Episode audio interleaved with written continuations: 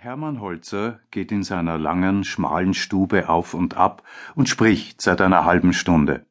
Ernst Bang liegt ebenso lange auf dem alten Studentensofa und betrachtet ihn.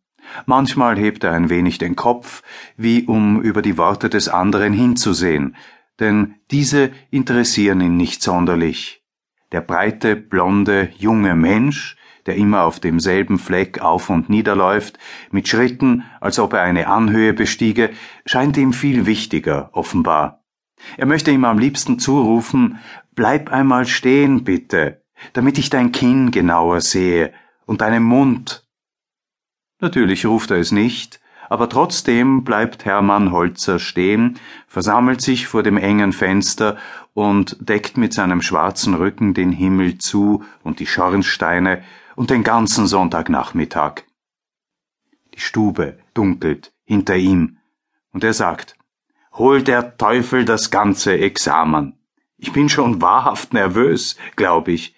Ich fange an, euch Konkurrenz zu machen, lieber Bang. Nehmt euch in Acht. Wenn ich mal nervös werde, dann tu ich's gründlich, wie alles dann seid ihr Zwerge gegen mich. Und er dreht sich so schnell um, dass er ein ganzes Stück Licht mit seinem Lachen hereinreißt in die rauchige Dachstube. Bang setzt sich wie erschrocken auf. Er ist sehr schlank und modisch gekleidet. Jetzt besieht er langsam seine linke Hand und dann seine rechte, mit einem gewissen Eifer, als ob das ein Wiedersehen nach Jahren wäre. Holzer geht schon wieder auf und ab. Heute muss auch noch die Antwort kommen, ob ich Aussicht habe, den Privatunterricht bei Holmes zu übernehmen. Davon hängt viel ab. Ohne diesen Zuschuss kann ich nicht daran denken, zu heiraten. Bang macht eine geräuschvolle Bewegung.